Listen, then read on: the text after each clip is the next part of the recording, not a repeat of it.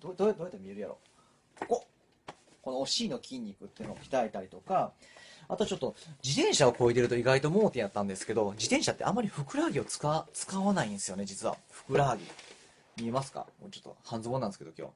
ふくらはぎの筋肉あんまり使わないんですよ自転車って。これ盲点やったなと思って今ふくらはぎの筋トレをしてます。なので肩甲骨の周りの筋肉お尻の周りの筋肉ふくらはぎの筋肉っていうのを中心で行っています。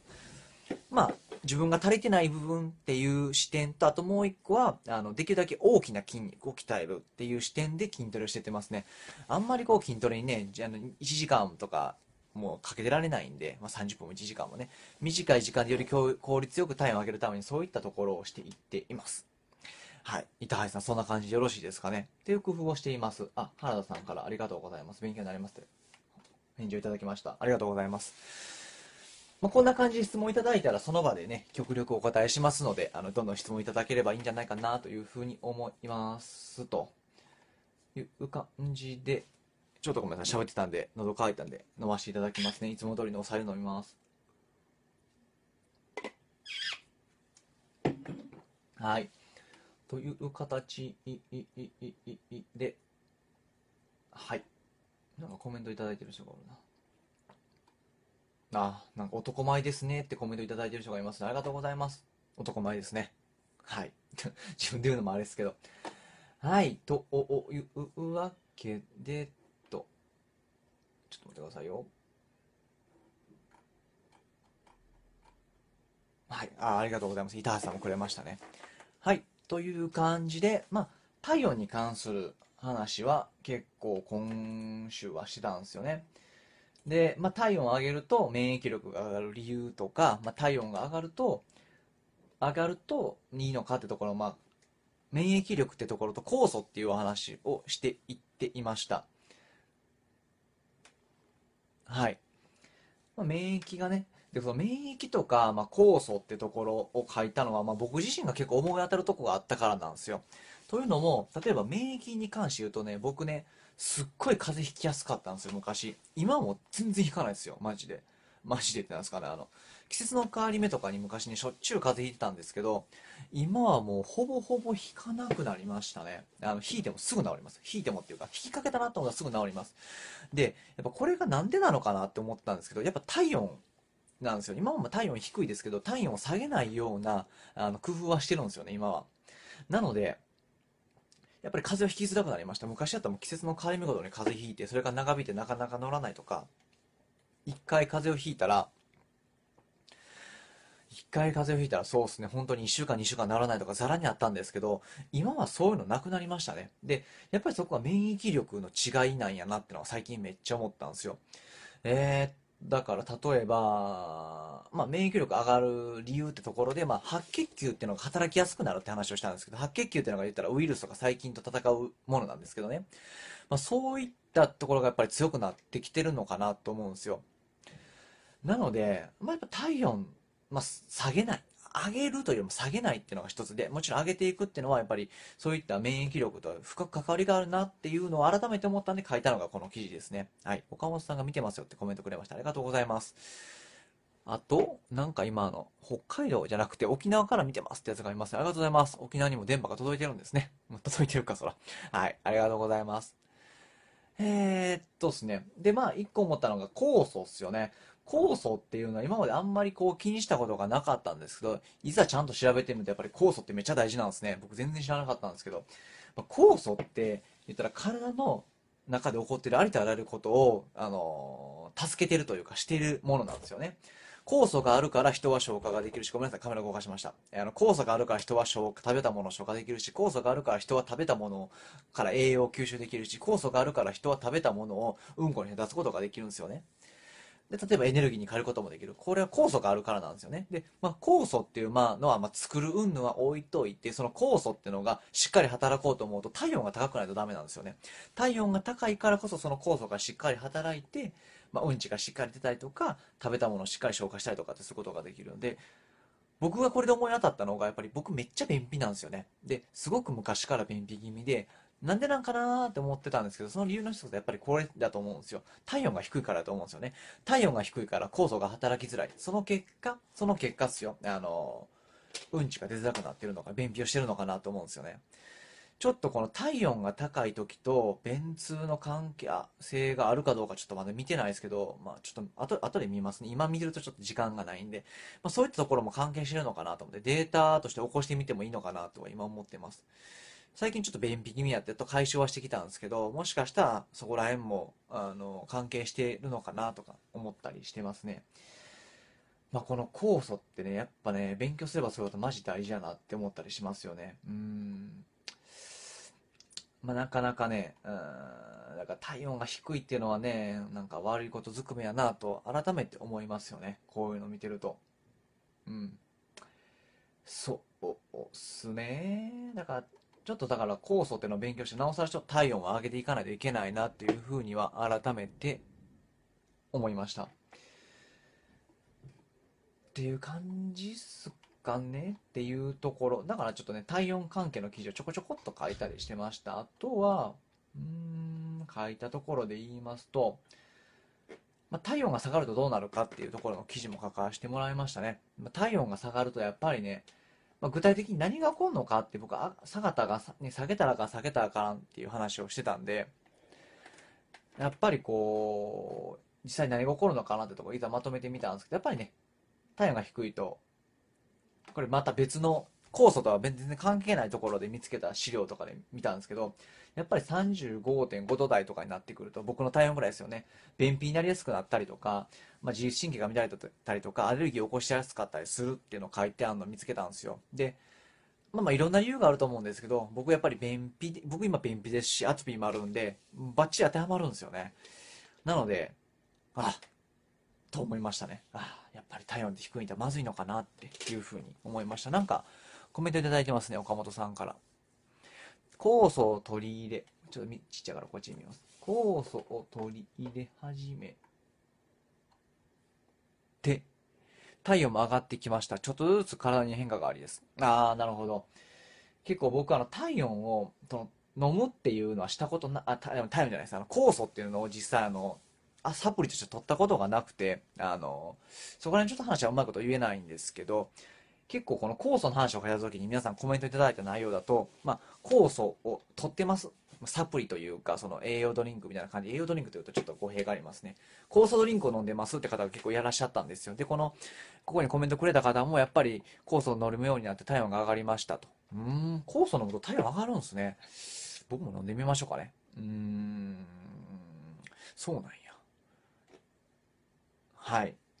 まあまあまあまあ、僕酵素結構最初に興味持ったのは、ファスティング？断食の時に酵素飲まなあかんっていうところから興味持っていったんですけど、結構体温とかにも関係あるっぽい書き込みがあるんで、ちょっとまた、これは僕もどこかのタイミングで取り入れてみようかなと思います。貴重な情報ありがとうございます、岡本さん。はい。えー、っとっすね。あと、なんかいただいてますね。上がったんですよ。そう、上がったんですね、岡本さん。マジっすか？じゃあちょっと僕もあの、機会があれば撮ってみたいと思います。ありがとうございます。声がちょっとおかしかったですね。はい。あとは、よっと。中村さんから伊勢から見てますよ。僕は鼻炎で困ってます。風邪が低くなった吉田さんはアレルギーや鼻炎などは大丈夫ですか？と。えーっと、そうっすね。そういえばなんですけど、僕、向こうもともと鼻炎持ちで超鼻水出まくってたんですよ、昔。ティッシュ箱を持ち歩いてないといけないぐらいだったんですけど、そういえば最近あんま鼻水出ないですね。言われてみたら。治ったんかな、鼻炎。もしかしたら体温が上がって鼻炎がマシになった可能性がなくはないですね。うん、もしかしたら。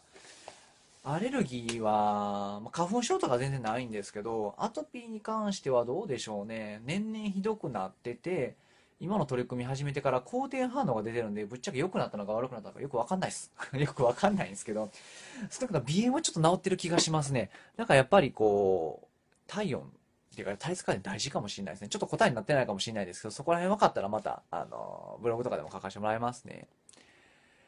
あ、えっと、よかった、間に合ったって書いてくれてる方もいますね。間に合いましたね。もうちょっと終わっちゃいますけどね。ありがとうございます。見ていただきまして。